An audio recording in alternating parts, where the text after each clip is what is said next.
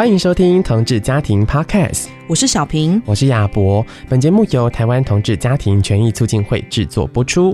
每一集节目中，我们都会邀请一组同志家庭聊聊他们的生活和故事。嗯，小平，我在做这一季的节目的时候啊，我常常会有一个感觉是，是因为我们在节目里面聊了很多家长跟孩子之间的互动，然后在看那个互动的过程当中，我就会回过头来想想自己。有的时候啊，我们在跟别人互动，那个别人有的时候很像是一面镜子，好像可以看见我们自己，哎。对呀、啊，其实我们都是带着自己的生命故事来跟别人互动的。嗯，没错没错。所以今天呢，我们就要邀请到这位家长来跟大家好好的分享他们家庭里面的故事。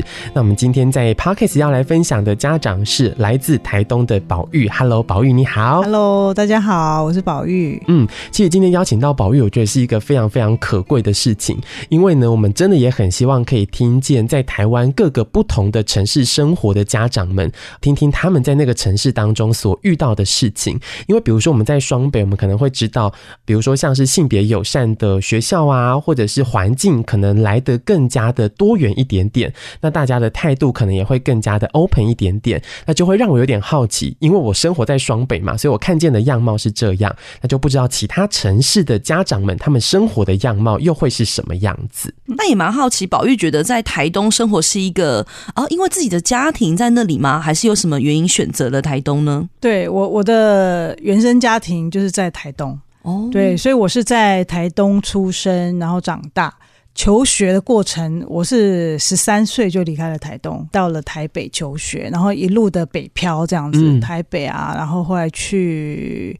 美国念书，然后上海工作，后来移民去加拿大，这样子。嗯，是。那现在宝玉会回到台东来生活，是因为什么样子的原因？是因为比如说，哎，可能有的时候我们是跟哎原生家庭的关系其实也是很靠近的，所以希望跟家人可以生活在一起，所以回到了台东。嗯、还是说台东的风景很好，空气很好，是因为什么原因回到台东？嗯，我觉得主要是因为跟想要跟爸爸妈妈更靠近一点哦。对啊，因为就像刚才前面讲的，我十三岁就离开嘛，求学、工作都一路在外面，这样最远远到真的很北的加拿大，嗯、然后在那边就是呃做了人工生殖，然后生了一对双胞胎，然后小家庭在那边生活了两三年之后，嗯，就一直觉得想要让孩子跟我的家人。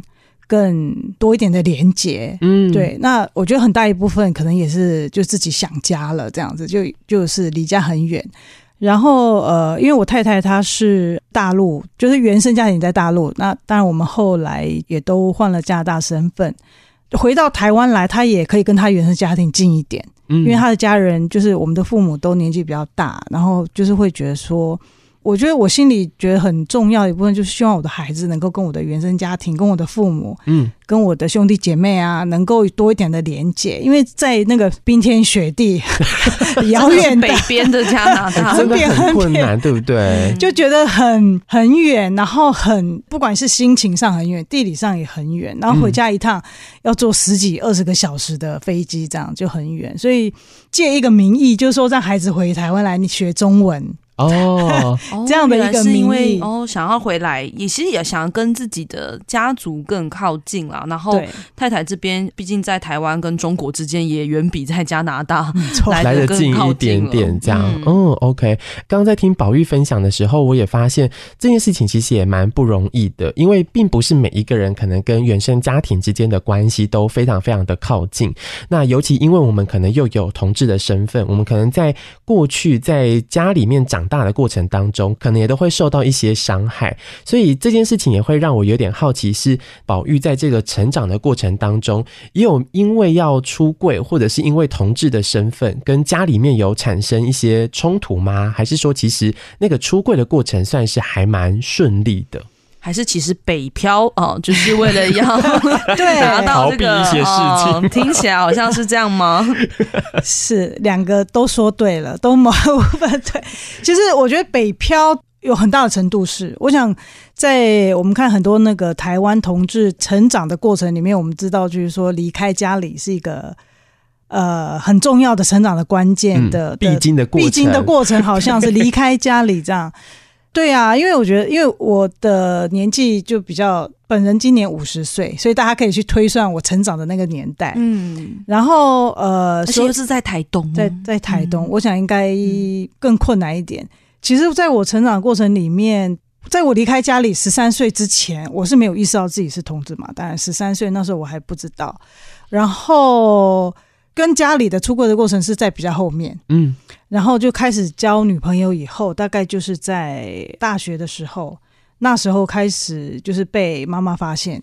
很巧合，不是很巧合，就是妈妈好像跟女儿都之间就是有一个连有一个连接，心有灵，总是总是最早被妈妈发现这样。所以其实家人们应该都是知道的，只是有没有说出来而已，对不对？对，我们家是这种家庭，我想也跟很多台湾家庭可能一样，就是报喜不报忧的那种。对，就远远的打电话都是说，哦，没事啊，很好啊。嗯钱不够了，再麻烦 再麻烦一下，在台北要活不下去。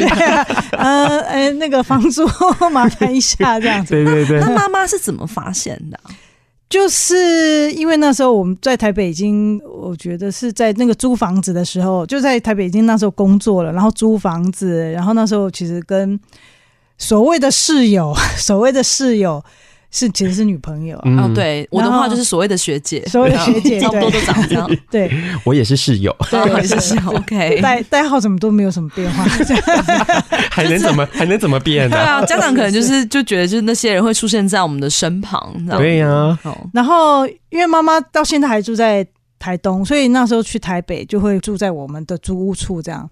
然后当然就是。被发现，嗯，可能没有太亲密的举动，但可能妈妈就是你知道吗？妈妈对女儿有那种第三只眼嘛，额外加装加购的那个 没有。但有的时候，比如说从家里面的配置啊、环境啊，多多少少会看得出来一点点端倪吧？可能吧？你们是比如说睡一张双人床这样吗？对耶，是不是？谁不会发现？太傻了吗？没有啦。但是其实我们那时候是有两个房间的哦。对，我们是有两个房间的那种，就是公寓式的这样，嗯、家庭式的，家庭式的。对对对。嗯、Anyways，我们我怎么知道妈妈发现的呢？是因为妈妈回台东的时候留下了一封信给我，放在我的床头上。嗯，上面就说。他大概猜到了我跟室友之间是什么关系，这样子，哦，然后就说，那那个情绪是什么？那封信的感受是，他是伤心吗？伤心，嗯，哦、很大的失望，很大的失望。对，就是说，嗯，嗯，你是我们家族里面最会念书的，啊，然后就是呃，发生这种事情让我觉得很失望啊之类的，这样子。想说台北带坏了你，在台东都好好的，在台东都好好的。哦对啊，然后我自己看了，当然就很伤心嘛。但是就像前面讲，我跟原生家庭之间关系，我们是就是没什么在聊情感的，嗯，所以那封信就这样被哦，没有后续了，没有后续，没有再写一封立马寄回台东这样子，没有没有。哦、对我的个性好像也不是这样子，就收到了，心里收到了，也没跟妈妈说收到了，然后从此就避而不谈了。那、哦、后来还有在跟妈妈互动，然后都没有谈到这件事情。对。哦，就就避而不谈了，就这件事情就这样，然后我也就知道说，哦，OK，妈妈知道了，这样子，嗯，这比较出柜吧，被抓包吗？呃，算是一个没有主动出轨，可是家里面已经渐渐的意识到这件事情。可是如果这件事情是停留在宝玉跟呃另一半是伴侣关系的时候，感觉上好像可以不用再有更进一步的讨论，或许也没有关系。可是今天如果我们要走到要成家、要有下一代、要生小孩，是不是就会再开启一个讨论呢？我觉得比较直接面对这个问题是，我已经怀孕了。然后 我在加拿大，我记得很清楚。我在加拿大，然后那时候应该已经三个月了嘛，就他不是都会确定说已经三个月了才可以跟家里人讲。嗯、然后那时候我就在加拿大打电话跟我妈说，我怀孕了。那妈妈电话里面就是这样寂寞，然 后很好，我刚刚就是想要营造那个安静的感觉，就是妈妈一定会想说满脑问号，到底是怎么回事？对，难道回头是岸了吗？他也当然，我想早就已经取消了这个念念头，因为因为中间也见过不少室友，没错，见过不少室友，是完蛋。对我，我觉得我也自己也觉得自己蛮有趣的，就是我不会去跟妈妈对话，但是我也。没有办法改变我自己，我就是觉得我就是没办法啊。虽然我知道说你对我的期望，但是我就没办法，所以就还是不断的带女朋友回家。但我都我也都会带女朋友回家哦，但当然都不说破这样。你就说都是新室友，新室友一直换，一直换，新室友这样，只是看不出来宝玉。哎呀。我也总共连太太也就才第三位好，OK，好，有澄清，这段是澄清的部分，澄清的部分被我们讲的太夸张了，对，好像有十几位一样。对，我觉得你们的想象好像有十几位的。可是，在打那一通电话之前，因为刚刚虽然说到三个月嘛，就觉得，因为一般来讲，我们在想说三个月可以分享这个消息，是一个喜讯，是喜讯。可是你拿起电话，然后要跟妈妈讲这件事情的时候，心里的情绪是什么？我没有想太多，哎。就觉得应该要讲，对，我就觉得应该要讲。但我觉得这中间，因为从妈妈留下那封信到怀孕，中间应该有过了十几二十年吧，就觉得他应该差不多要放下了。想说你应该也要接受了吧？对，我就觉得就是虽然我们没有讨论，但是中间就是我有跟堂妹，然后我的弟弟，就是我们那一辈的，我想我们都有出柜吧，就有有讨论。有讨论，然后他们也都知道，说我那些室友其实就是我的伴侣。嗯，然后跟太太在一起也蛮久了，然后也回家很多次了。次对，然后中间也听过我堂妹跟我说，就是我妈妈有跟在家族里面有跟姑姑讨论过我的身份的问题，跟我跟伴侣这个关系的问题。嗯、所以我们家是这样，就不会当面讲，但是。旁边的人都在讲，旁边的人都在讲。可是那个讨论是一种他担心想要找人，对，哦，想要找人说说话。对，他担心想要找人说说话。那我觉得蛮幸运的是，就是我姑姑是在卫生所工作，我不知道卫生所就医护人员，可能比较有正向的资讯，对，比较多相关的资讯，所以我姑姑就会去跟他讲说啊，现在都没什么啦，现在好像。都蛮多，这个社会上也蛮多这样这方面的事情啦，所以也不用太担心啦。哎呀，顺其自然就有安慰他这样。嗯嗯嗯，对，我觉得中间有这些铺垫，就慢慢慢慢，我也有接收到这些讯息。对，所以我觉得可能在当初在讲那个在打那个电话的时候，就是心里有这些铺垫。哦，所以我就觉得好像应该也还好。但是我想我妈可能没想到怀孕的是我。哦，本来可能会觉得是室友，是是是另外一位这样。对啊，我自己也蛮惊讶怀孕的是我啊。这个故事我们可以待会揭晓。对，但我会好奇耶，就是那个静默之后呢，妈妈说了什么话？对，静默之后，妈妈说：“是你哦。” 是你怀孕 真的很真的很震惊，妈妈在消化这个。最震惊是这件事，最震惊是这件事。对，就因为我想他们可能就是会 assume 就是不是我这样，我自己也 assume 不是我，嗯、因为之前我们在备孕的时候，我的弟弟跟我的堂妹他们是知道的，嗯，所以妈妈可能就是以为是另外一半在尝试怀孕这样子，就听到的电话是说是我怀孕了，所以就很震惊，然后就说哦。是你哦，这样子，然后说对啊，都已经三个月了，这样。后来我们好像有简短的讨论，他有问我说为什么是是我怀孕这样，所以我就大概有跟他简短的讲一下，说过去那个两三年我们备孕的过程，然后因为伴侣有很多次的那个就是失败，嗯，然后后来我们就尝试放在我的子宫，然后就就怀孕了这样。然后当然后面妈妈就哎。转换了，好像一下子他自己也转换了，就是说哦，你就是就就要照顾自己啊，有没有需要我去帮你坐月子啊？开始哦，那其实蛮感人的耶，哦、就是因为可能对妈妈来讲，她可能从过去可能十几二十年，她去。试着去慢慢的，不管是从姑姑啊，然后自己的可能跟宝玉同一辈的这些亲戚手足当中，然后去慢慢的接受，或者是去理解呃同志这件事情。可是等到下一通电话来的时候，哦，已经不只是同志这个身份，而是他的同志的女儿要即将为人母了。嗯，那那个转换一定是又是一个新的挑战了，是吗？对啊，我觉得那个后来，我觉得。对他来说的另外一个挑战，应该是因为我们家就是呃基督教第三代，然后妈妈一直在呃教会里面担任重要的工作，嗯，到现在都是。然后其实我那时候想到妈妈会面临到的挑战，可能是我的出柜会造成他被迫出轨这件事情。嗯，所以其实刚才前面有讲到说回台东这件事情，其实最大的挣扎就是我回台东，我的家人就要出轨。嗯。然后大家都知道，那时候台东在哦，我们我是我们是二零一八年公投之前回台东的，哇，恭逢其盛，我是特意要回来投我这一票哦，嗯，对。然后大家都知道说，后来公投出来揭晓，跟我们大家的期待其实也差不多，台东是就是反对票最高的一个地方。嗯，其实呢，我那时候就是一直很担心，就是台东的那个氛围。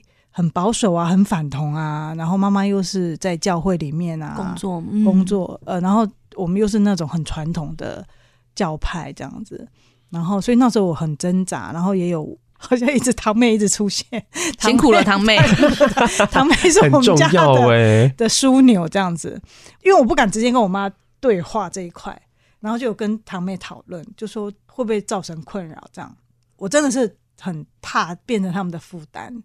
然后结果堂妹就说好，她去帮我跟我妈沟通。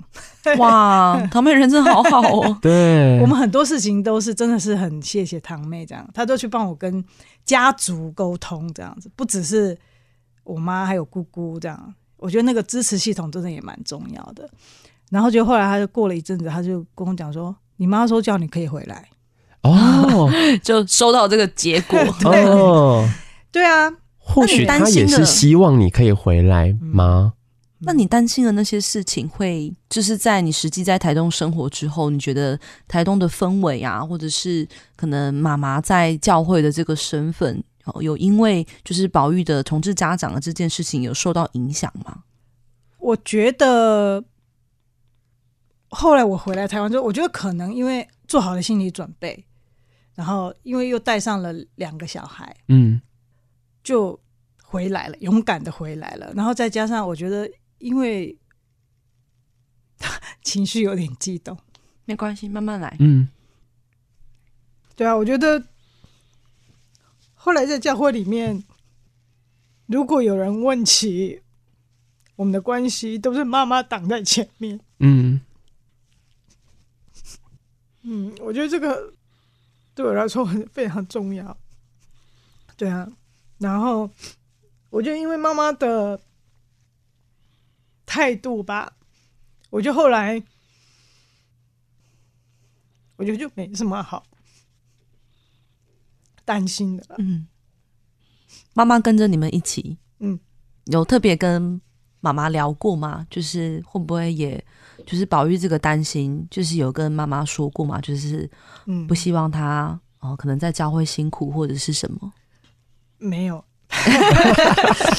你们家真的是 情感不交流的家，真的都用实际的行为支持彼此，也很好。对啊，我们家真的是这样子，真的是，真的是也是很可爱，然后也是很、嗯、到现在都是啊。比如说我哥哥、我嫂嫂这件事情，要透过我去跟我妈沟通，但我自己的事情 需要他们去沟通。他们有各自配备一个转译的这个工作，然后翻译官。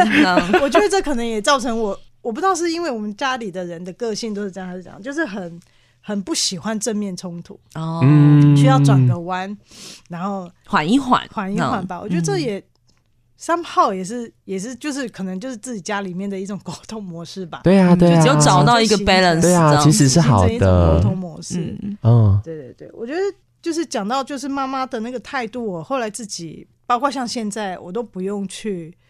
担心说我出柜会有什么害怕的？就是其实我后来自己去觉得说，其实那时候我不敢回台东，还有不敢出柜。其实最主要，我真的不是怕我自己，我觉得我自己没什么好担心的。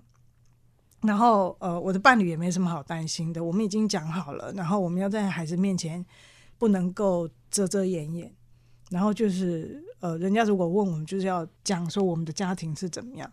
但那时候唯一的担心就是担心造成家里的负担的。嗯。但是也很 cover，很胆 胆小，没有去跟妈妈核对。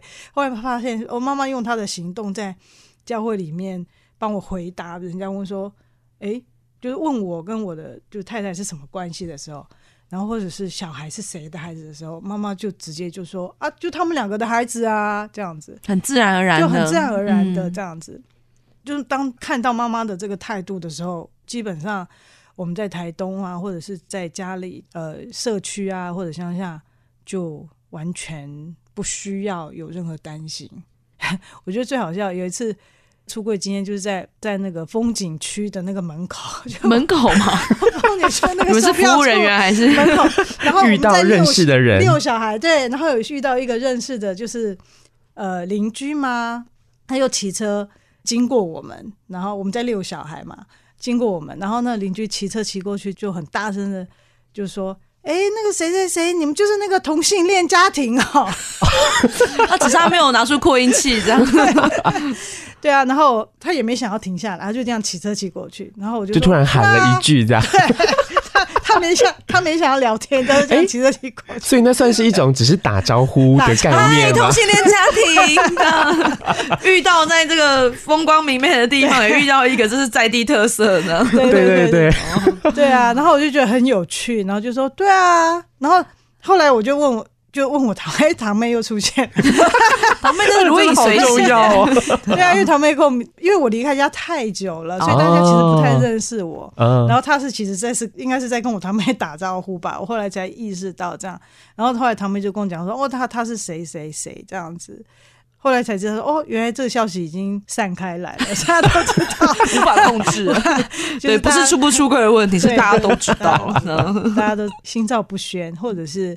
就直接宣了这样，他没有不宣 呢，直接哎直接讲，对，可能旁边有些人是本来不知道的，对。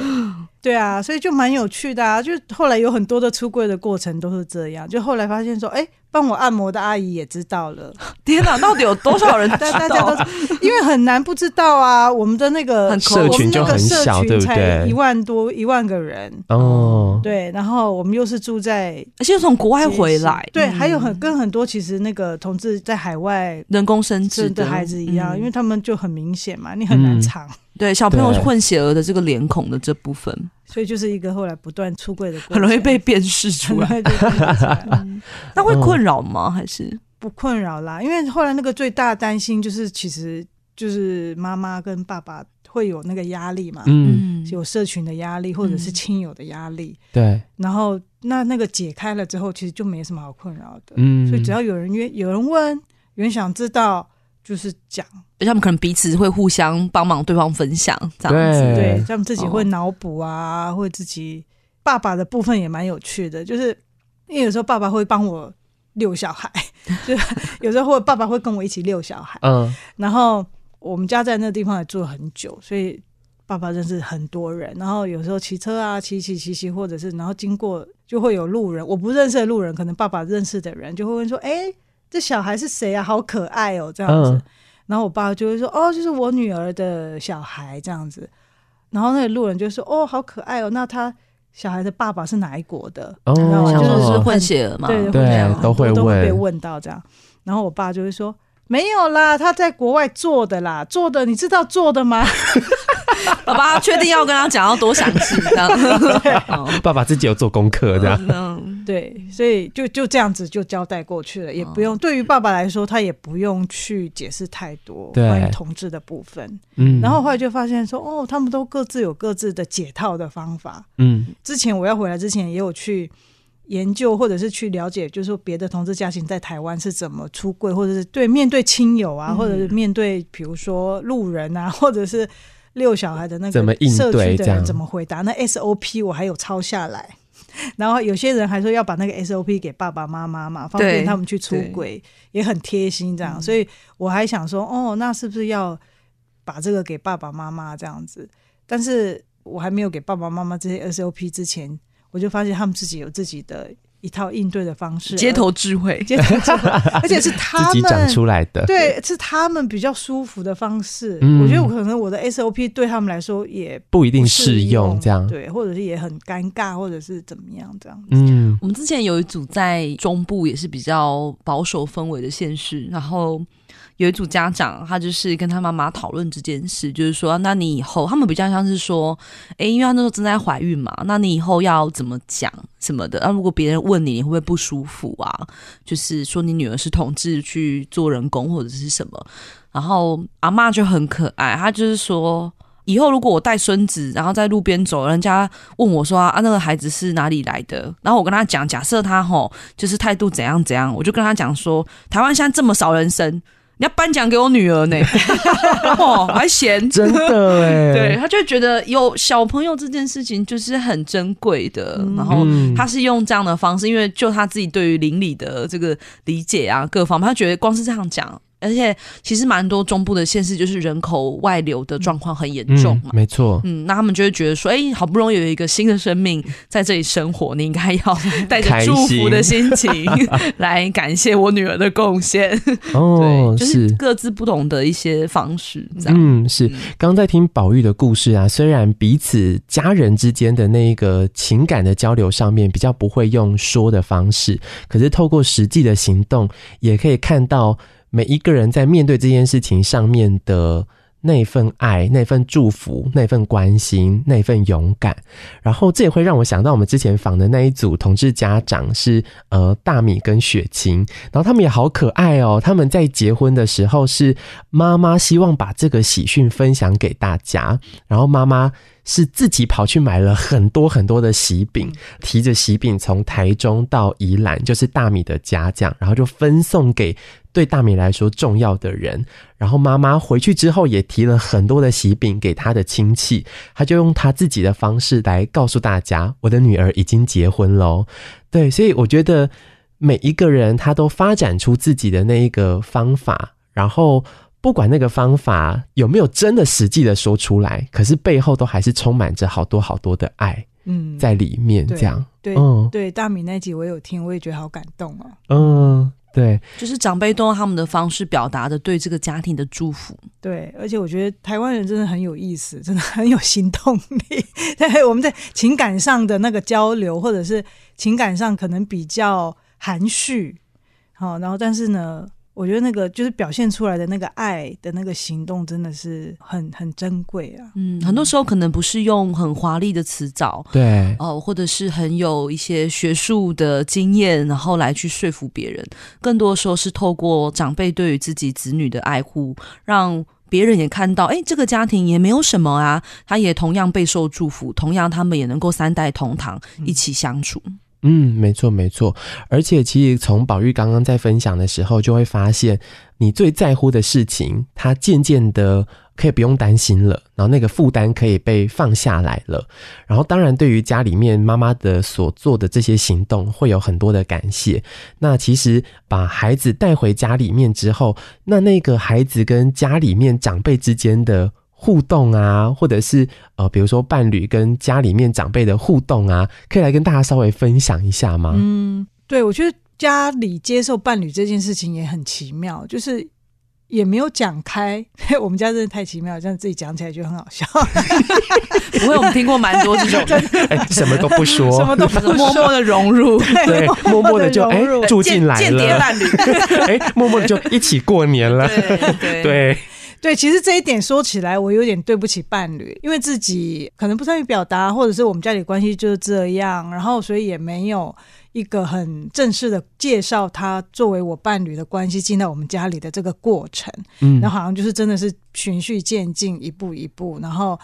因为其实他每次来，其实我就是观察我们的家人对待他，其实就是还是蛮友善的。对，我们家就是一个心照不宣吧。然后我自己可能知道心照不宣，可是后来他有跟我讲说，嗯，因为他不了解我们的家人嘛，嗯、所以他也不确定他是不是被呃被接纳被接纳。对对对对对。嗯、然后后来就是因为他的提醒，所以我有去，又是从堂妹开始。我们家的枢纽这样开始，就慢慢的去问他说：“哦，那他真的比较正式的介绍他作为我的伴侣，然后以后我们会共同生活这样子。然后后来带孩子回来之后，当然他就很自然而然成为孩子的妈妈嘛。然后所以就我也会跟我的家人讲说，这就是孩子的另外一个妈妈。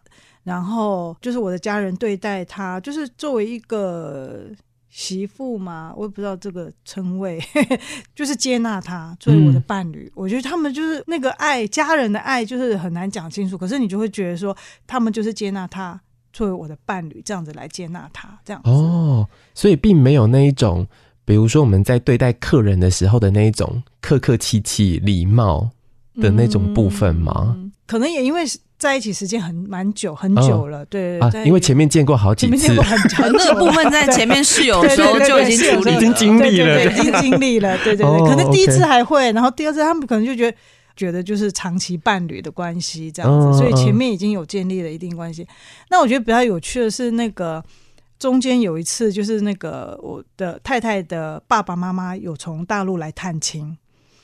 然后我也没有特别期待我爸爸妈妈要地主之谊啊，对，要做什么？哦、对我，我觉得我也没有特别那个，我只有组织一次吃饭，让大家就坐在一起，比较正式，就是帮他们洗尘，对对对，嗯，然后见面，然后大家吃饭这样子，比较正式一个晚餐。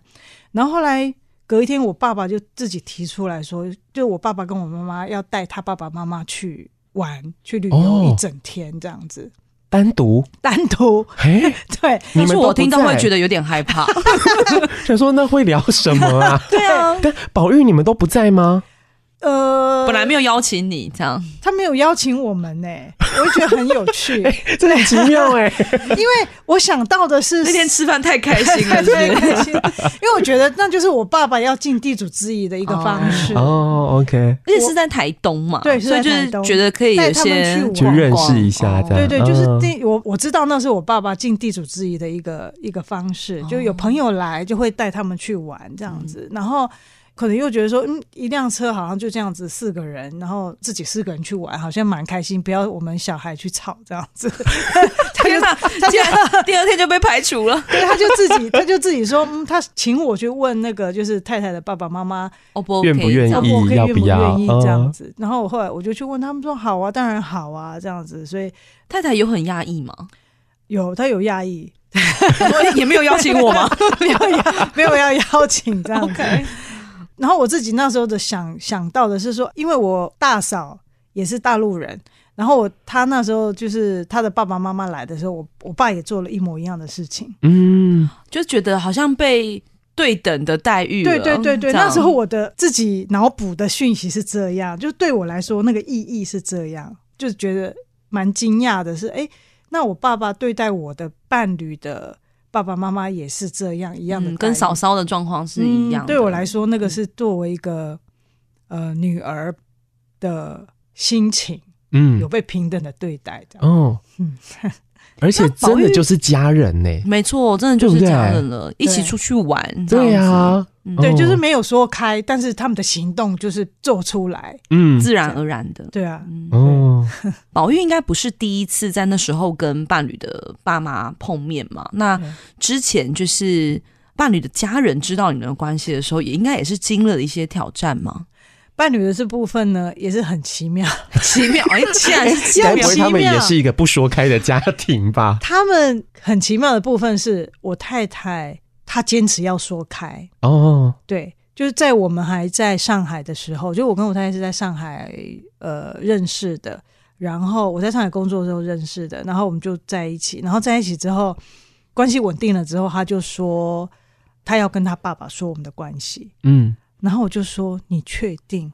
他就说他确定，他觉得他爸很开明，他觉得他爸可以接受。那时候交往几年了？那时候可能交往一年。吧，那很冲动啊！没有，我自己的评估。对，哎，好像是因为他想要带我回家吧，哦，然后到回家的程度了。对，不想要再用什么室友啊、同事的身份了。他就是一开始他就他就觉得他可以跟他爸讲，所以爸爸妈妈也在上海吗？没有没有没有，他们在另外一个城市，蛮远的城市这样子。然后我说好啊，既然你要讲，我也无所谓，对吗？嗯，我也乐见其成这样子。结果后来，他就把我们两个在一起的照片发给他爸看。我就后来隔了一阵子，我就说：“哎，那你家人怎么回应？”这样，他就说他们都很高兴啊，哦、很好哎、欸，觉得很高兴啊。然后就说我们可以回去这样子。就后来过了不久，他就刚好跟我说：“我爸以为你是男生，原来高兴的部分是这样呀。”对，但是他就跟他爸讲说我是女生。对，这时候问题才来。然后我说哦，那怎么办？我们现在要回去了，该不会车票都买了吧？飞机票已经订了。哇，怎么办？他就在电话里面跟他爸讲这件事情。然后因为他他爸已经跟他们说，家人都说我们要回去，而且是作为就是带男朋友回来这样，没，生米已经要煮成熟饭了。对，然后就说那怎么办？然后他爸就说回去还是可以，但是不能说我是女生啊，这是太考验人了吧？这样用装的吗？对，我就压低声音这样，走路外八呢，没错，开始刻板印象了，没错，所以我真的假的啦？就是声音要压低。然后还好，那时候回去的时候是冬天，哦，戴口罩，没有戴口罩，就是反正就回去了。然后我就是作为男朋友回去了，然后我就说好啊，那我就配合演出啊。然后我这个人可能弹性也蛮大的吧，就说好，那就这样吧。而且还是住在他们家里耶，就这样过了三三天吗？还好只是三天，然后就回，我演一个礼拜有点累，对对啊，然后完全没有被拆穿。对啊，我我就想说，我被没有被拆穿吗？我 不知道啊。后来他大家睁一只眼闭一只眼，这样也不说这样。到现在我们在一起快二十年了，我在他们家里还是男生呢。到现在还是吗？我回去他们家里也很多次，然后见过他的家人也很多次，也有带孩子回去。他们就决定演这出戏，演到现在，到现在我还是男生，我还是爸爸。就是家族的人这样子就会觉得你是男生，可是因为对。爸妈是知道的吗？妈妈不知道，只有爸爸知道。连妈妈也不知道吗？只有爸爸跟哥哥知道，就是爸爸很坚决。那回来台湾的时候，两家见面的时候，他怎么解释？宝玉的爸妈也有知道这个状况吗？我有跟我爸妈讲，哇，所以我爸妈就很配合演出。大家都好辛苦哦，这就说我儿子怎么样怎么样嘛？我不知道哎、欸，他们自己出去是怎么讲的？我没有跟我爸妈，我没有跟他们核对，他们老人自己去解决。他们四个人出去的时候，我爸妈是怎么说我的？不知道他怎么圆这一个？他们应该就是就直接就是讲宝玉，宝玉，宝玉。嗯、哦，哎、欸，可是孩子会叫妈妈吧？对啊，是不是？对。我不知道、啊，而且重点是孩子是混血儿的 脸孔、欸，对，而且我必须跟听众朋友说，因为宝玉真的看起来没有到 man 到你觉得他一定是男生的那种程度。对啊，我的朋友听到都觉得说：“天哪，很荒谬。”我不知道哎、欸，我自己也觉得说不会被拆穿吧，对自己的演技没有自信，你知道吗？我就是只能说，每年如果要去他们家，就是冬天。啊，因为他穿的比较厚实，对，因为我也不是穿束胸的那种人，嗯嗯，然后我也可能就是真的是挑一些比较中性的衣服，对，然后因为我打从心里觉得他们一定知道，对，后来我的朋友都说他们都知道，对啊，真的很很难，对，连我自己都没有把握可以抓这个事，我后来就想说，我能做的我就做嘛。那你们家里比较像是为了他们觉得好过，可以不用那么公开的讨论这件事情，这样子吗？我我的哲学就是我不会刻意要怎么样。那你们如果觉得这样子 OK，我就配合演出。然后我能够做的，比如说他们来台湾的时候，我就跟我爸妈先讲好，说他们家是这种状况。嗯、然后我爸爸妈妈第一次听到，有觉得很震惊吗？这个就是。不说破的哦，我觉得我们家好像就这样哎、欸，我们家就是嗯，那就你们家有这个需要，我们就配合演出。这个哲学可能是家族哲学，哦、对 对啊，我觉得好像就是这样。我们我也没有，我也没有去问我爸说这样你会很难受吗？或者是你他们也没有说他们不能配合演出，嗯、然后他们也就那个弹性其实蛮大的，就自己也说要邀请他们出去玩。对耶，因为在知道这件事情之后，他们还，主动邀请出去玩呢。嗯是不是我爸妈还是爸爸妈妈受不了？就是那次出去玩就跟他们摊牌的，没有，我们这个其实是女儿啦哦，真的是跟你讲不要再演了啦吼，累不累啊？拜托一下，没有啦，感觉爸妈不是这样的人，对，感觉大家就是心照不宣，然后可能就是也不会讲女儿儿子，可能就是讲宝玉。我觉得从某个程度讲也蛮好的，也蛮性别。进步的，就是去性别化，去性别化，去二元论，对对对对，都可以 这样。对啊，其实某个程度回到宝玉就是宝玉啊，而且有些时候不只是世代的差异嘛，因为刚刚宝玉有提到他现在五十岁了，所以大家听众们也可以去想象，因为他的爸妈，然后伴侣、伴侣的家人各方面在，在可能在我们现在二三十岁世代里很难想象，哎，竟然还要演。这么一出，可是确实在不同世代上的落差。那其实，在国家之间，我们也都知道，因为中国最近有蛮多的新的政策，是直接就是说不能够讲到同性恋。那不管在网络上的文章、戏剧当中，其实针对多元性别的这样的角色也是越来越少。所以也可以也可以想象，那在这样的一个国家生活之下，跟在台湾，我们又是亚洲第一的通婚状况，可能彼此之间在跨国的恋情跟家庭之中，还是有很多要。要呃互相协助跟体贴的部分，对、嗯、我觉得这个可以，我也是可以理解他们。对。对，然后在这个一路的过程中，一开始他爸非常的反对，甚至那时候就是觉得我带坏他女儿嘛，嗯，可能也觉得说台湾带坏了他女儿这样子。对，台湾真的是一个很糟糕。殊不知我们是在上海认识的哦，是上海带坏的。上海女儿坚持要讲的哈，上海也不咋地，没有，没有。我后来也觉得说，嗯，我太太也很勇敢呢。然后，但是至少还有她还有一个管道跟她爸之间是开放的，嗯，可以。这对她来说也很重要，我觉得对她来说也很重要。然后后来我们就是有寄一些书，那时候书 就是那个我们有买，就是后来我们在台湾有偷渡一些书寄给他爸看，就是那个同志父母呃同志咨询热线是不是应该是嘛？就是亲爱的爸妈，亲爱的爸妈，我是同志。对，这本书有寄给他爸，因为他爸其实一开始的时候是很反对，然后我跟我太太有很大的冲突。然后，然后就是，但是我们就是慢慢的，也是用我们的乡土偷渡我们台湾的，我们台湾的 出版物去教育他爸，哎，很重要啊，很重要。谢谢热线哈，对，很重要。然后后来他爸也接受我了，嗯，也接受我了。然后当然就是只是不能说，但是后来我后来每次去家里，我会觉得他爸也对我很好，对，对，也就是接受我，然后也接受我们的孩子。然后像不能叫爸爸的部分呢？像这次暑假，他们回去中国，去中国，去中国，嗯，我就没有跟他们回去。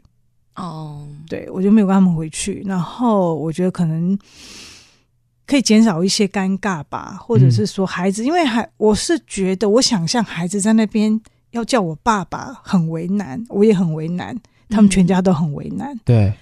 然后我就是送他们到上海，然后从上海我太太就带他们回去。我觉得是现阶段的弹性做法吧，就彼此有自己的界限啦。对我，我觉得目前是这样。嗯嗯，是，我觉得这件事情也很重要。诶，就是嗯，虽然我们的关系是这么的靠近，可是在这个相处的过程当中，怎么样让每一个人都是舒服的？其实好像是很需要去学习的一个课题。那尤其是结婚之后，又是两个家庭之间的事情。那比如说。呃，爷爷奶奶，或者是像这个呃伴侣这边的爷爷奶奶，可能对于孩子也会有一些不同的想法、不同的期待，然后对于你们的关系之间，可能也会有不同的看法等等。所以，这个人跟人之间的相处，真的就像我们一开始所说的是，他那个关系的靠近，怎么样去维系，或者是。怎么样在这个互动的过程里面看见我们自己的需求，然后怎么样让这个关系可以变得更好？它其实是需要经过好多好多的练习的。那这也会让我有点好奇，除了家庭的关系之间，刚刚提到的是用不说破的方式。那比如说像宝玉跟伴侣之间，呃，在面对孩子的时候，诶，有没有也出现那种，诶，我教养观念很不一样啊，或者是想法很不同？你们应该会直接沟通吧？应该不会，也是又不说吧？这一点就没有办法不说了。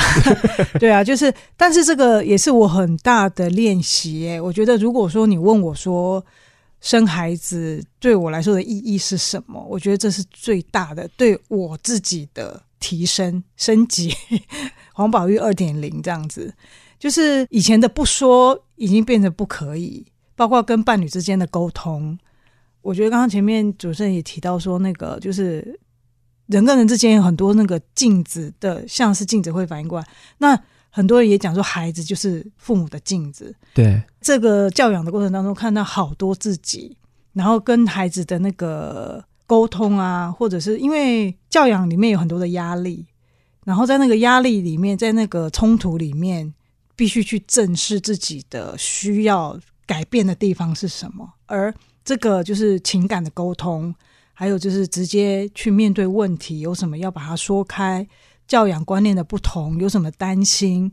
包括前面刚才讲到说，比如说我跟妈妈之间有很多的担心都不敢说，但其实说开了，其实也就还好，只是自己背了很久的那个，先预设了一个，对，先预设了那个担心。嗯、但现在学习了之后，知道说，先把焦虑说出来，就没有那么多的焦虑需要去扛的情绪，那个情绪也有可能会影响跟伴侣之间关系，也会去影响跟孩子。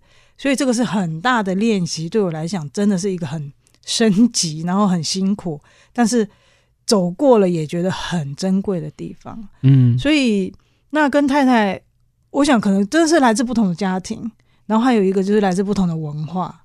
我觉得中间两个人的时候，好像很容易去掩盖吗？或者去忽略，或者去不看见。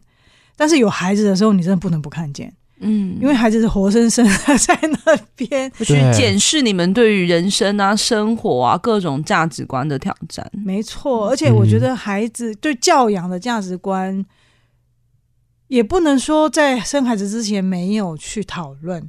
而且我跟太太在一起，现在已经就是迈入十九年、二十年了，这样子会在一起这么久，真的是在价值观上也有一。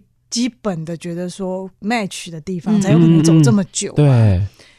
但是当面临教养的时候，我觉得那个冲突啊，或者是说从不同的文化啊，或者是呃不同的家庭带来的那个冲击，我觉得是更大，而且可能是在压力之下你要去处理那个冲突，对我来说是非常困难的，非常挑战呐，啊。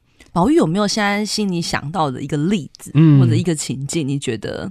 因为可能很多时候我们在陪伴想要成家的同志朋友去思考未来教养上的挑战的时候，我觉得大家都是在很充满爱的状况之下，想要跟伴侣有 有一个幸福想象，对不对？对，有有孩子嘛，然后就会觉得我们这么爱彼此，那有了孩子，只是对我们来讲，只是关系的加成啊，会让我们更甜蜜，然后更有成就感。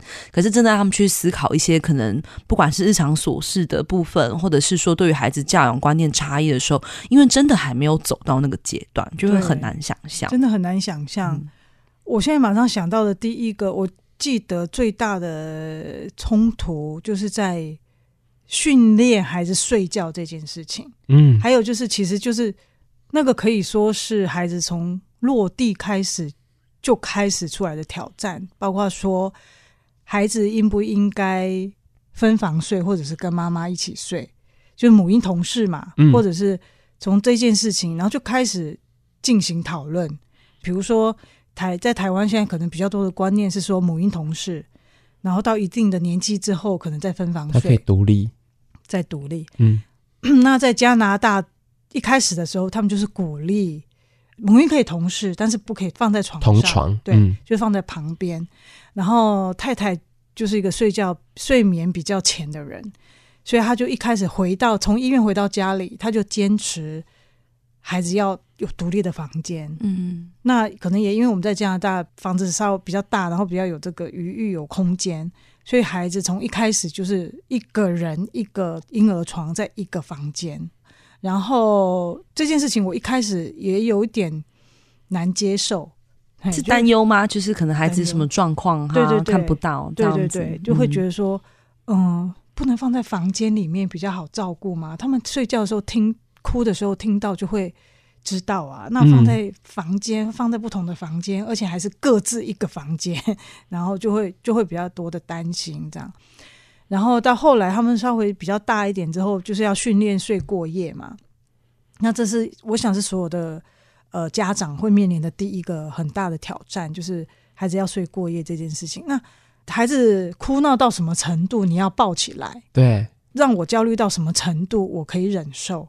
就真的是个人很不同，嗯，每个人的那个极限或者是认知确实不一样。对，嗯，然后像太太，她就是比较坚持说要训练他们独立，要尽量不要抱吗？也没有说尽量不要抱，但是有说就是尽量要训练他们独立，就是他可以忍受孩子因为想要就是被妈妈抱哭的那个时间，可以，比如说他可能是十五分钟，嗯，我可能是三分钟。那就会落差很多，对啊，而且因为在我、哦、这样讲比喻可能有点不一定是恰当，但我觉得其实有时候跟共同照顾宠物其实有一些雷同之处，就是像。猫咪，我们家养猫嘛，然后我们家的猫呢，就是会凌晨叫你起床，要喂它吃东西。对，因为他们的这个生活作息其实跟人人类是不一样，他们是属于晨昏型的，嗯，就他们凌晨跟黄昏的时间的时候是最有活动力的状态，嗯、那他就会想吃啊啊，那时候就是可能凌晨四五点是你正在睡梦当中的时间，那如果你是一对伴侣，然后共同照顾他，那你就要想，有人可能就觉得说，我要让他呃他的这个需求被满足。哦，你喂它，它就会安静，我们就可以继续睡嘛。嗯、那就是比较辛苦，就是说你可能睡眠会被中断。哎，那可能有有一些人就会觉得说，那我们应该要让它尽量配合我们的时间。对，比如说从五点，呃，它可能五点叫，我们尽量让它啊一直哀嚎哀嚎到六点，然后久了它就会知道，哎，六点会有人起来喂它啊。久了之后就是有人七点会起来喂它，就是渐进式让它跟我们同步。哎。可是我自己就是真的很容易心软，可能跟宝玉一样，就觉得啊，好可怜哦，就是啊，他他现在他就是想吃啊，对啊，你喂他起来喂他一下就就好，那就会延伸出很多的情境嘛，就比如说像呃，我就是那个比较睡得熟的人哦，那我的另外一半可能就会比较容易被唤起。他就觉得好啊，那你说他喂，那你为什么不起来？怎么不是你起来呢？对对，可是我另外一半可能也会心疼，就觉得说哦，那因为我也不好入睡，那他可能就会觉得说，哎，那如果我起床了，我真的去喂，然后真的很下心。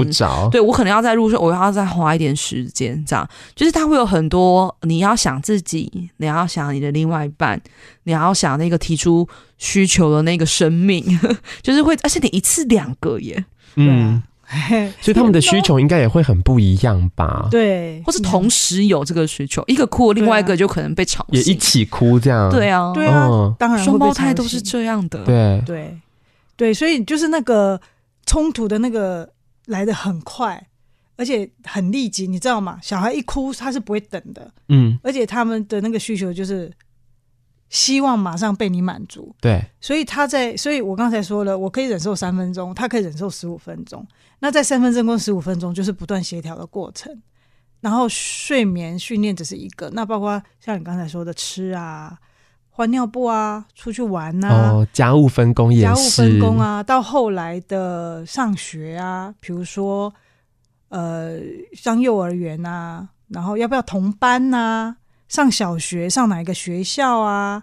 要上实验学校比较开放呢，还是公立学校让他们比较进入体制内呢？嗯，很多很多很多，而且这每一个都是挑战到价值观跟你对这件事情的判断，而且这还是一个大方向的。比如说，我们很常在同家会的服务里面会很常听到，就是说，比如说那孩子在学校表现如何？嗯，对不对？今天他坐不住。对不对？他今天在上课的时候，他就是想要站在桌子上，对 不对？他就是想要标新立异哦。好，或者他今天就是呃跟同学推挤了，对。那到底两个妈妈家长之间谁要扮演什么角色？谁去跟老师沟通啊？那怎么去跟孩子说明？这样的规范哦，怎么去关心孩子、同理他，但是又要建立起那个应该要表达的社会化的那样的一个能力。很多时候，家长对这件事情其实很少很少的一件事情，可是大家彼此的生命经验落差是很大。嗯，没错。对于想要生养孩子的同志，现在这样听的感觉是如何？怎么办？我觉得我有点被劝退。真的假的？没有，嗯，但我觉得应该是说。之前会有太多好的想象，然后那个期待并不是说我们想要组成一个什么样子的家庭样貌，而是对于自己会有一些期待。就比如说是，呃，我为什么会那么想要有一个孩子，是因为我想要去经历我没有经历过的生命，然后同时我也想要看见这个孩子他在。成长的过程当中，可能一开始跟我是紧密的，渐渐的他产生了他的社交朋友圈，然后他开始要独立了，那我们的关系开始产生变化。我怎么样去祝福这个生命可以长出他的样子？然后我想要去学习怎么全然的爱一个生命，这是我对于自己的期待。可是的确，刚刚听你们在分享的时候，就会觉得，哦，我有这个期待是很真实的，没有错。可是同时，我还需要再去考虑到更多、更多其他很细节的事情。那这个细节的事情，可能不只是包含在我对于孩子的相处的模式上面的磨合。另一个方面，可能也是，那我跟我的伴侣现在的关系够稳固了吗？我们有没有办法真的达成一个共识了吗？或者是我们真的可以在面对这些孩子的问题来的时候，我们可以好好的沟通了吗？所以突然就会发现，哎，对，其实我好像还有好多好多需要去思考的事情哦。嗯，对，我自己是觉得说，就是我刚才听下来觉得，如果。前面已经想清楚，就是那个想要孩子的初衷，在中间遇到了这些的挑战的时候，真的会需要不断的回来问自己那个初衷是什么。嗯嗯、那如果那些初衷是强大、重要到能够支撑你去度过这些挑战，我觉得那会是很美的过程。嗯、包括像现在，我也是要不断的提醒说。有小孩对我的意义是什么？因为当然有小孩，就像不只是同志家庭嘛，所有的家庭、所有的家长都需要 compromise 很多东西，包括自由的时间啊，包括安静的时间啊，工作啊，对，嗯、甚至工作都会需要有一些的调整。伴侣之间相处的时间，嗯、对，这都很重要哦。就是有小孩之后，真的是需要非常非常多的妥协。协商，然后还有一个我自己至今小孩七岁了，最大的练习还有最大的长进 是弹性。嗯，然后我才发现说，哦，原来我以前是一个很没有弹性的人。那孩子再加上两个那个双胞胎，加上他们后来，我们发现他们两个都是特殊需求的孩子，那个弹性是我前所未有的。然后，但我觉得对我。这个生命对我个人的生命来说，也是一个很大的进步。我相信，如果不是因为他们两个，我不会变成现在的我。嗯，哇，我觉得很美耶。对啊。然后，对，真的是要时时刻刻提醒自己，为什么为什么要做这个决定。嗯。然后，我相信对于宝玉来说，一定有很多的学习跟成长。我自己也会觉得。听完你的分享，真的要好好反思自己。哎、欸，真的很抱歉的，我要举家里的宠物，因为我们两个现在就是那个毛家长。对啊，真的很抱歉，因为这件事一定还是有很大的不同的地方。但是我觉得能够让你们有所触动，很棒啊。对啊，因为这真的就是生命之间的互动跟交流。因为我养了两只柴犬跟一只米克斯的猫咪，这样。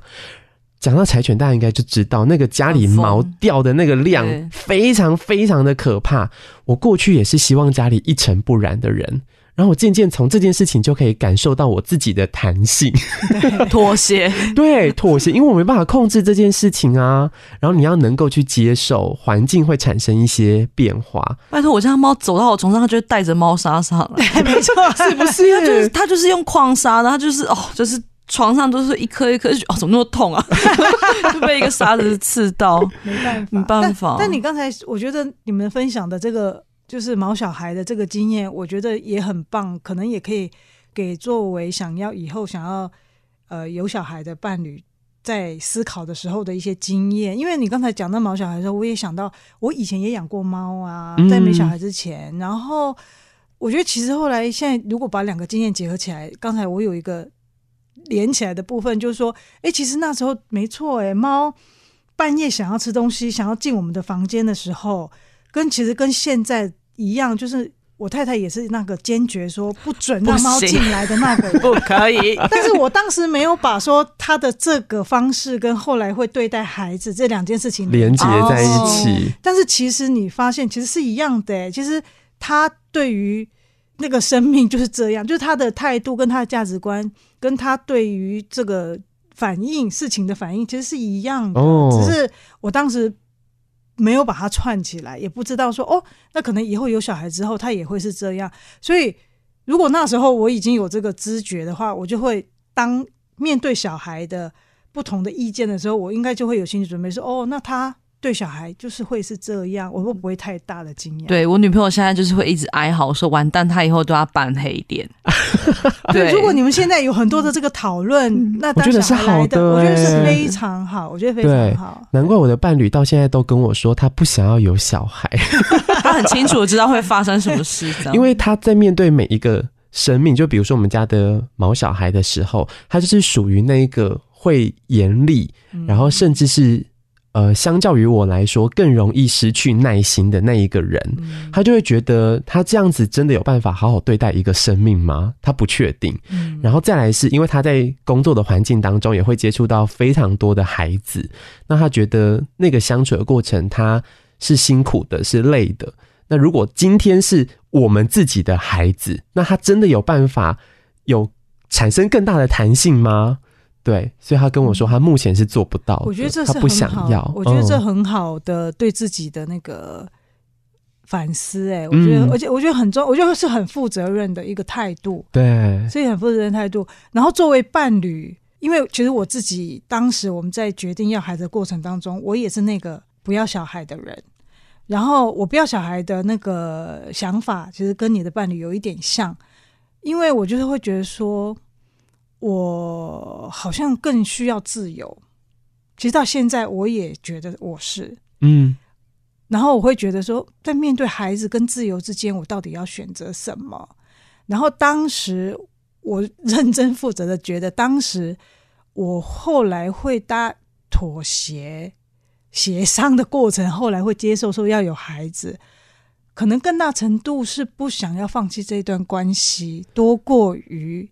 成为家长，成为家长，嗯，那我现在就必须为这个决定负责。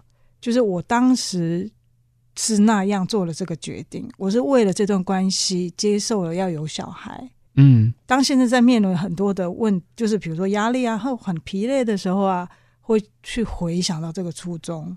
嗯，我觉得这个觉察很珍贵，因为我们在看很多同志家庭，呃，组成。家庭的过程当中，生养孩子这个决定，其实很容易成为伴侣争执，或者是说真的决定这段关系走不走下去的一个关键。那既然可以结婚，当然就一定也会有离婚嘛，也会有分开。那分开之后，其实一对家长也可以成为合作的家长，他不一定要随着这个婚姻关系、伴侣关系的结束而放弃。哦，跟孩子之间的这个连结，但是其实在这个过程当中，很多情绪是需要去消化的，可能包含刚刚宝玉所讲的，在童家慧的服务经验里，我们也会看到，诶，可能有些家长会觉得。我当时哦、呃，要不是因为呃，为了要跟你结婚，或是为了要跟你继续在一起，我也不用去生小孩啊，或者是我也不用去负担，就是这个生命。那可能那样的怨怼，那样的一个挫折，其实是很难让这一对家长好好去思考未来如何陪伴孩子长大的。没错，没错。嗯而且我觉得对宝玉来说也特别不容易耶，因为宝玉刚刚特别提到说，他其实是一个比较喜欢自由的人，但同时他又是这段关系里面比较容易心软的人，所以就会有超级无敌多的拉扯啊。没错，没错，对对对。所以就像我说的，就是这个过程就让我很多的练习啊，跟挑战。所以我就说，现在很多的更多的是回到自己身上。回到自己身上，然后去看自己在面对这些挫折的时候的心态是什么吧，或者是更多的觉察。要不然，就像刚才小平讲，就是说你会有很多的怨怼啊，或者是为什么？为什么？为什么？为什么我现在要来个台北？我要匆匆忙忙的当天来，不能够旅游，不能对啊，不能够比如说放松看个电影，对啊，看个电影啊什么。但是你就是当你去就真实的面对说当时自己的选择是什么，然后。承担那个责任，承担那个你当时就是你当时就做的就是那个决定嘛。然后你现在面临的你现在的生活状态就是这样，在这个过程当中得到的是什么，然后学习到的是什么，还有这个意义是什么吧？我觉得对我来说，这这个应该是蛮重要的。嗯，对，就算是再多的辛苦，也会觉得这两个孩子带给我的生命的价值非常大，大到。甚至我要感谢我太太这样，嗯，带你走进同志家长这个身份，对，因为觉得他整个就拓展了我的生命吧，嗯，对，就是这是另外一个 level 这样，对。对，然后真的是在跟孩子互动的过程，更看见了你自己，对，我觉得这个、嗯、对，再回到自己身上，对对对，真的是对自己的生命的重新认识。嗯，对，对，而且又是在台东哎、欸，因为小朋友等于说两三岁就已经回到台湾生活嘛。对于台东来讲，好像要去看见一个同志家庭，是不是也没有那么容易啊？对啊，我们在很多地方都是第一，该不会是唯一吧？唯一应该目前据我所知，好像是唯一吧。哦。还没有跟其他人相认过，这样没有没有相认。希望听这一集的台东 希望有台东家长哎，跟我们联络，拜托。对，因为对啊，因为之前的工作机会也有很多，还有包括像有参加台东的那个同志组织嘛，同僚，嗯，然后里面有很多的同志朋友，然后好像也到目前为止还没有听过有其他同志家庭，所以包括像比如说我们去学校啊，然后去公家机关办事啊。户政事务所，户政事务所都是第一对家庭，会很震惊吗？很震惊啊！而且那个表情是很很真诚的震惊，没有办法掩藏，没办法藏不住。然后就会是会很多次跟你确认说：“哦，太太啊，你太太。”然后又看你一眼，哦，你太太，要确认好几次。自我辩证的过程当中，你的小孩。哦，你的小孩，但是后来习惯了，就是对啊，就是啊，就是我太太，然后我小孩，然后太太是加拿大籍嘛，然后有很多办事情就需要解释啊，然后对他们来说都是第一次，然后他们对法规啊、政策都超不熟，啊、对，又是跨国家庭、欸，对对对，嗯、所以就要有更多的耐心跟他们解释，包括那时候登记结婚的时候，也是经历了还蛮多次的讨论讨论，然后也去户政机关，他们就要去。打电话去台北确认，不断的确认可不可以，怎么办？对，然后那个手续流程都就很不熟，所以很多耐心。对，你是手把手教他们，对，反而是你在教育他们。对，还需要自己跟他们说，那个法规法条是这样这样这样，好像听说是这样这样这样，我们带着这样子的文件这样子。嗯嗯。那老师也是会是这么困惑的吗？对，因为其实如果是作为台东第一队的话，我想有很多很多的单位，可能真的就像公务机关一样，是一种还没有准备好要面对的这个状态。所以那个还没有准备好要面对，相对来说，是不是就会容易产生一种没有这么友善，或者是不知道怎么相处？呃。我觉得感谢之前已经有很多的铺垫，包括性别教育啊，还有包括可能公投啊，虽然是很惨烈，大家很多的创伤跟伤心，但是有把这个议题提升到公众的层面。嗯，然后包括现在像老师，像不管是孩子第一次他们去念那个幼儿园也是公立的，然后现在小学也是公立的，老师开诚布公的跟我们讲说，我们以前没有接触过同志家庭。但是作为老师、教育单位，我们会以开放的态度来接受你们的家庭。当我听到这个时候，我就觉得哦，OK 呀、啊，嗯，然后我还是会说，那其他的老师跟校长呢？再问清楚一些，还是会有点担心。然后我就会。对，这是我学到的。我直接把我的担忧讲在前面。嗯，我就说我会这样提示，因为我不想要孩子在学校接受什么样不公平的对待。我觉得这对我来说是很重要。所以，如果你觉得孩子未来你没有办法 handle 这个这些议题，或者你觉得，嗯，老师您觉得学校如果说会有什么样的 concern，就是那个担忧，或者是觉得说不知道怎么处理的话，我希望现在我就知道。嗯嗯嗯。然后，或者是需要我们先做什么准备。或者是我们可以先跟校长沟通，通对，嗯、或者是我直接去拜访校长都没问题。然后老师说：“哦，不用啦，不用啦，不用啦。”这样子就是我们现在大家都接受到一定的资讯，然后我觉得至少在学校的层面，呃，您不用担心。对，我觉得这个部分我们一定会做到公平。然后不会让孩子有受到差别的待遇，我觉得至少在这个层面上讲到这个程度，我就可以接受了这样子。然后，所以到目前为止，我觉得比我的期待要好很多。嗯，对。那但老师也会跟我们讲说，那家长的部分我们就没办法控制，其他同学的家长，其他同学家长对。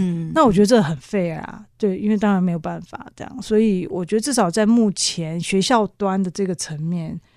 呃，老师的态度啊，或者现在接触下来，包括其他的老师对我们的态度都，呃，至少没有让我不舒服。哎，平心而论，嗯，嗯，可是宝玉在面对学校端的时候，比如说像刚提到的，会再多问一句，或者是提到说，诶，那如果真的有什么样的疑虑跟担心的时候，我也可以直接跟校长对话等等。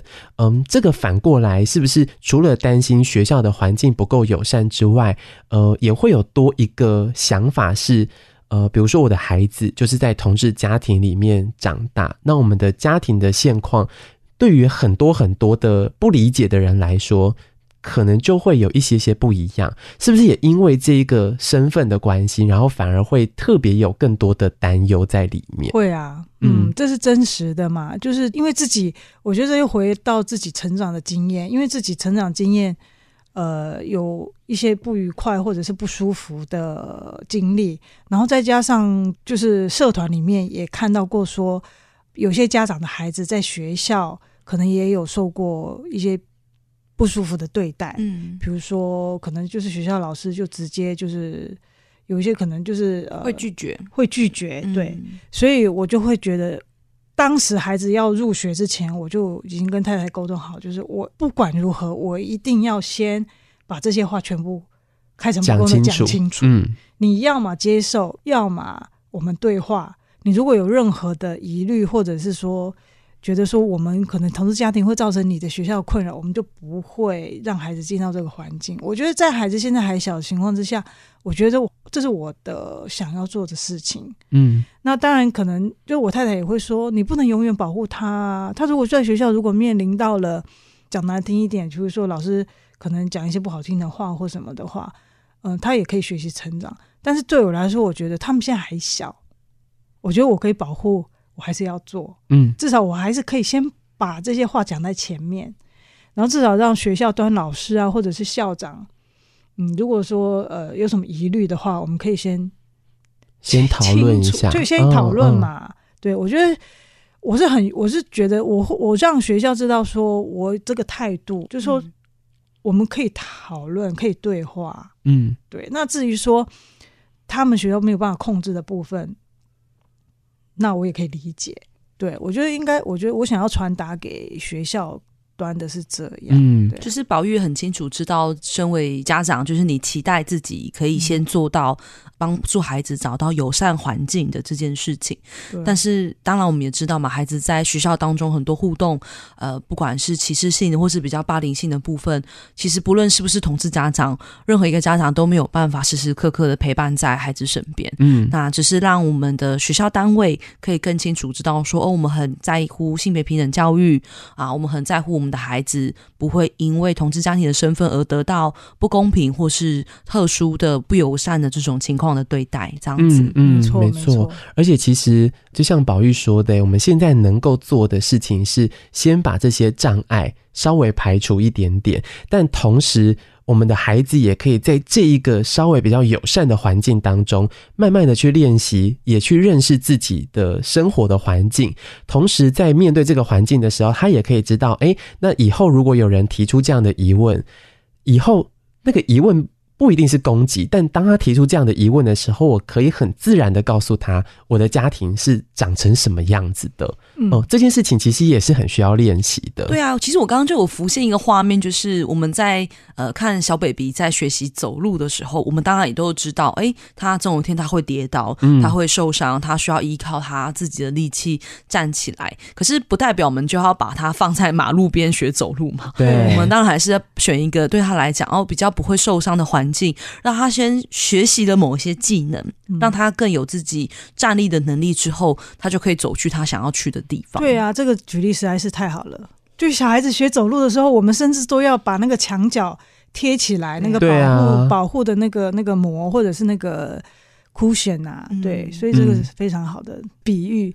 然后刚才呃主持人也讲到，就是说孩子会面临到什么样的。挑战吗？或者是疑问吗？这是我们没有办法控制的。嗯，然后我就要举这个例子，就是说，也不久之前，我的孩子有一天回来跟我讲说：“妈妈，我的那个哪年哪一班的同学跟我讲说，嗯，他说每个人的家里都只能有爸爸妈妈，哎，嗯，有两个爸爸或有两个妈妈的家庭的爸爸跟妈妈会被抓去关三年，呢。”啊？非常具体的数字。对，我有一个哈哎，我哈我哈三条怎么来的三年？对，是不是？我就说啊，然后他就他他想说我是没听懂，他又讲了一次，他觉得你没有 follow 他 那个，然后我就说啊，真的哦。然后我第一个想到的是去关心他的心心情，哎，对，我就说，那你听到的时候，你觉得嗯？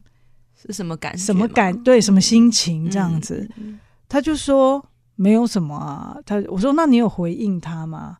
他说没有啊。然后说那那你现在是什么心情？这样子，他就是他就说也没有啊。这样，他他可能还不会反应，他不知道是什么心情。哦、第一太震惊，他对，对没有啊，我的妈妈都还在啊，没有被抓去关啊。对，大家 理解你，你这个反应就你这个反应就是我后来就是说，那你觉得他说的对吗？他就说不知道，然后我说可是我还在啊，你看我我没有被抓去关啊，我们家里是不是有两个妈妈？他说对，那我我有被抓去关吗？他说没有啊，我说对啊，所以你同学乱讲话哈？他说对，协助他从这个震惊的情绪，就是、嗯、慢慢的让他理解这样。对，因为我想这个就是举一个很小的例子，他他就是在学校听他的同学就是会这样讲，就代表说台东。二零二三年，四年级跟五年级的孩子的家长，还是跟他们的孩子讲这种话，就是两个孩子在两个妈妈、两个爸爸的家庭会被抓去关三年，这种错误的讯息，不知道是从哪里来的。嗯，对。当然后听到了，我的孩子听到了，回来跟我说，那因为我们从小就是念给他说，所有的家庭就有不同的组合啊。我们念过无数的绘本，台湾的、国外的，两个妈妈、两个爸爸家庭的各种绘本都念给他听。但是他在现实生活里面，他还是听到说有两个爸爸、两个妈妈家庭会被抓去关三年。他应该是有所担心吧？他可能担心我被抓去关，但是我跟他讲说那是同学乱讲的，你不要担心。妈妈没有被抓去关，妈妈挺好的，妈妈也不会被抓去关。而且其实有些时候，台湾的家长会很容易用一些，比如说像警察会抓走你啊，对，会不会去坐牢啊这种方式，其实背后只是蕴含着一种这件事情是不对的，嗯，就是不希望孩子去做，所以可能更多是想要。呃，同学，这个家长如果传递这个讯息，可能就是真实。他们对于这样同志家庭的存在，他们是觉得不应该存在哦，所以不要去想要当同性恋，不然你以后就会被抓去关。嗯，可能是背后我在猜测了，就是可能会有这样的一个价值观的的意涵在。对，然后我另外的想象也是说，嗯、可能因为他们在这个学校，然后可能有一些家长也知道了。因为他们的同学嘛，还有包括在幼儿园，他们的同学，其实我们都没有隐藏，我们是两个妈妈的家庭。然后老师、同学也都知道，老师也都知道，所以可能我不知道了，我自己的想象，因为我我也没有想想说去叫你同学来，他的家庭是谁这样。然后我自己想象，可能就是说有些家庭可能也知道他们学校有这样的家庭或者是家长，然后可能会不会就是也有一些比较。就像你讲，那些家长可能就会想要教育他的孩子说这样是不对的，然后那个孩子也不知道怎么跟我儿子讲，然后就讲了他爸爸妈妈的原话这样子，对，然后对啊，就是然后我想到的是说，嗯，我想要去他们学校讲就是绘本，哦，我已经有跟他们学校讲了，嗯，对，我觉得我需要做这件事情，嗯，就是让孩子们知道说。爸爸妈妈这样讲是不对的，然后或许还是可以回去教育爸爸妈妈，或者至少他如果不会回去教育爸爸妈妈，孩子至少有另外的讯息告诉他们说，不，那个不是不对的。嗯，他没有被抓去关，他还来我们学校讲 绘本，对，而且我是老师，对我还是可以来讲绘本，对，所以我已经跟他们学校联络，已经跟他们学校讲说我想做这件事，然后就是我们会安排时间进校去讲绘本，这样，然后。讲到这个，在台东也是当时我们的那个，就是我服务的单位，我们就想做这件事情，因为我们知道在台东的那个晨光时间还是彩虹妈妈主导，嗯，嗯，然后我们就一直很想要进去，所以可能就是会慢慢的去突破这样子，去 去讲一些性平啊、友善或者是性就是多元家庭的这些绘本给孩子们知道这样子。嗯。非常谢谢宝玉今天的分享，然后在宝玉的分享当中，让我们看见也听见，呃，台东目前的现况是什么？在性平教育上面，我们还有很大需要持续努力的地方。那同时也很希望，呃，可以有。台东的同志家长来跟我们联系一下，对对对，我觉得真的有一个地方要串联起来，有更多更多的呃家长的加入，其实会有产生更大的力量。这样，呃，然后我觉得更重要更重要的事情是，很谢谢宝玉今天分享了自己在成家的这个过程，跟呃在养育照顾孩子的过程当中，其实背后会有好多新的看见、新的思考，同时。像我，就真真实实的提醒了我，其实，在做这个选择之前，要好好的想清楚，然后我们可以呃沟通清楚，再做这些选择，这样，然后为了你自己的每一个选择负起责任，嗯。要再次谢谢宝玉今天在同志家庭 Podcast 上面的分享。那如果我们的听众朋友听完这一集之后，也想要回馈宝玉你的想法的话，非常欢迎大家可以在 Apple Podcast 底下留言，或者是在同志家庭 Podcast 的 IG 上面留言告诉我们。欢迎大家跟我们联系哦。嗯，再次谢谢宝玉，谢谢你，谢谢。谢谢。拜拜。